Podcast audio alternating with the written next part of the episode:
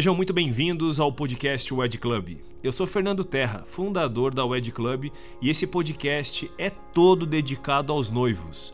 Toda semana eu bato um papo com algum fornecedor de casamento e a ideia é trazer dicas, sugestões e as principais tendências de todos os segmentos que envolvem um casamento, como vestido de noiva, decoração, os cardápios dos buffets, opções de lua de mel, estilos, tamanhos dos eventos e muito mais. Se você quer uma ajudinha para planejar o seu casamento da forma correta, esse é o podcast ideal para você.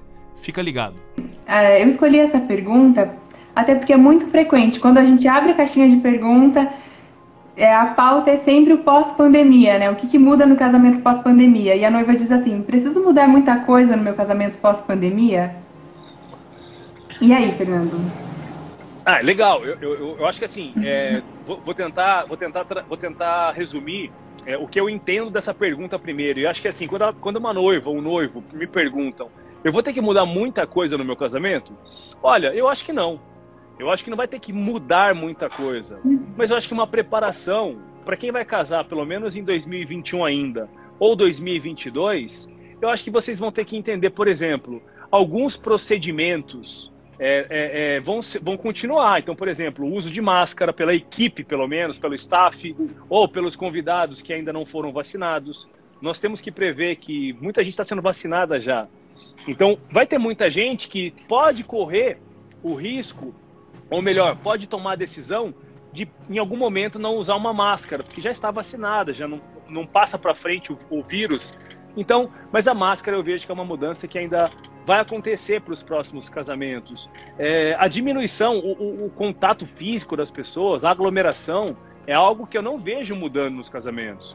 E eu não acho que a gente tenha que é, criminalizar as pessoas que querem realizar um evento. E aqui eu estou falando de um evento que obviamente vai acontecer nos próximos dois, três anos. Eu não estou falando de um evento que vai acontecer amanhã. Então, as pessoas não têm que ter medo. Vai poder sim ter um evento lotado, cheio de gente, uma pista de dança lotada, as pessoas dançando, se divertindo, com ou sem máscara, com ou sem álcool em gel. Então, as grandes mudanças que eu vejo acontecendo, principalmente para quem vai casar daqui para 18 meses mais ou menos, que vai dar até o final de 2022, eu acredito sim, numa diminuição, talvez, numa diminuição é, em algum momento do número de convidados, porque eu ainda acredito que as pessoas que têm algum tipo de é, risco maior, né, as pessoas de, de, nível de risco maior, pessoas mais idosas ou pessoas mais debilitadas, uhum. elas tendem a talvez não frequentar os casamentos, pelo menos por um período. Então, eu de fato acredito que os casamentos tendem a reduzir um pouco o número de convidados, muito em função disso. Mas não necessariamente porque, ah, porque as pessoas vão casar com 30 pessoas, 20 pessoas, porque o, a pandemia e o Covid ainda tá. Não, não acho isso não. Eu acho que a diminuição vai ser provavelmente disso.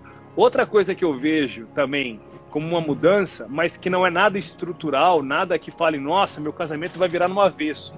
É uma questão do tamanho do, do local, né? do, do, tamanho do local. Eu, é, eu acredito que o espaçamento, é, até falei sobre isso numa live com o Vini Rojo, é, o espaçamento numa mesa onde, onde cabiam 10, 8 pessoas, talvez diminua para 6. O, o, distanciamento entre as pessoas, pelo menos é, em alguns momentos, na hora de comer, na hora de enfrentar uma fila, na hora de se servir, eu acho que alguns procedimentos, Rafa e Gi, eles não vão acabar não, tá? Inclusive, é, essa é a grande mudança que eu vejo para os casamentos no futuro.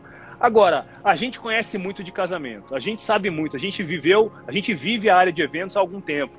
Eu não acredito que um casamento vai deixar de ter vestido de noiva, é, grinalda, é, coral e orquestra, banda, igreja, decoração, comida, bebida, doce. Eu não vejo nada disso sendo alterado. As atrações que a pessoa quiser, as atrações que os noivos quiserem, o convite de casamento, até acho que vai rolar um pouco do convite digital por algum tempo né? Uhum. Não, acha, não acho nada clássico, nada contra quem fabrica convite digital, tá tudo certo, mas eu não acho que esse convite vai substituir em algum momento a possibilidade, eu vou casar e eu quero visitar o meu padrinho, eu quero visitar minha avó, quero visitar minha madrinha de batismo para uhum. convidar para o meu casamento. E eu não vou levar um documento, um papel bonito, num papel XYZ com as iniciais das minhas dos noivos. Então assim, eu de fato não vejo mudança estrutural no que a gente faz uhum. há algumas décadas, é, no, não só no Brasil, mas no mundo. Não, eu não vejo. Então, essa primeira pergunta, ela é importante. E eu acho que as noivas e os noivos, eles têm que ter essa clareza de que a estrutura de um casamento, o objetivo de uma festa de casamento, a celebração do amor, independente da religião que um casamento propõe, eu tenho certeza absoluta, mas absoluta, e olha, e que eu sou homem, hein? Mas eu tenho uma sensibilidade para falar isso.